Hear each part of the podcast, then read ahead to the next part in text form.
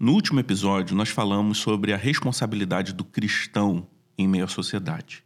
Hoje, vamos meditar juntos em 1 Pedro, capítulo 2, versículos 13 a 17, sobre qual deve ser a nossa responsabilidade em relação aos governantes desse mundo.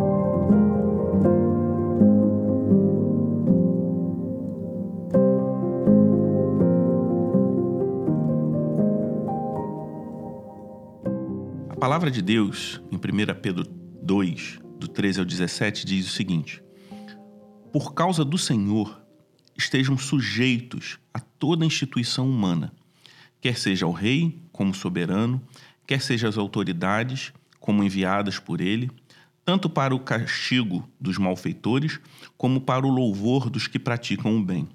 Porque assim é a vontade de Deus, que pela prática do bem vocês silenciem a ignorância dos insensatos. Como pessoas livres que são, não usem a liberdade como desculpa para fazer o mal. Pelo contrário, vivam como servos de Deus. Tratem todos com honra. Amem os irmãos na fé e temam a Deus e honrem ao Rei.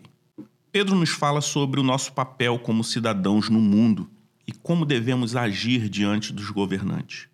Muitos de nós podemos ser tentados a ver nossa cidadania como algo secundário em relação à nossa fé em Cristo.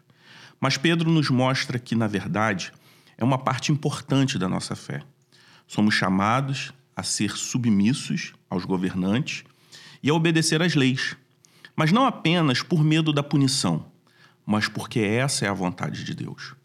Mas isso não significa também que devamos aceitar sem questionar tudo o que os governantes nos dizem para fazer. Em vez disso, devemos buscar entender a vontade de Deus e, quando necessário, resistir às autoridades se elas estiverem nos pedindo para agir de uma maneira que vá contra a vontade de Deus.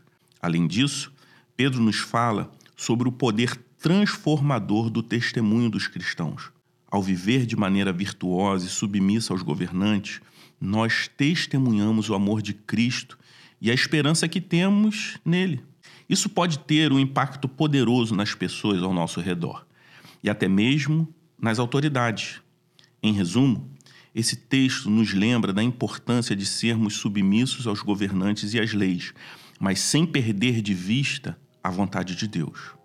Vamos orar para que possamos ter a sabedoria e a coragem de viver como bons cidadãos mas sempre testemunhando o amor e o caráter de Cristo em nossas ações.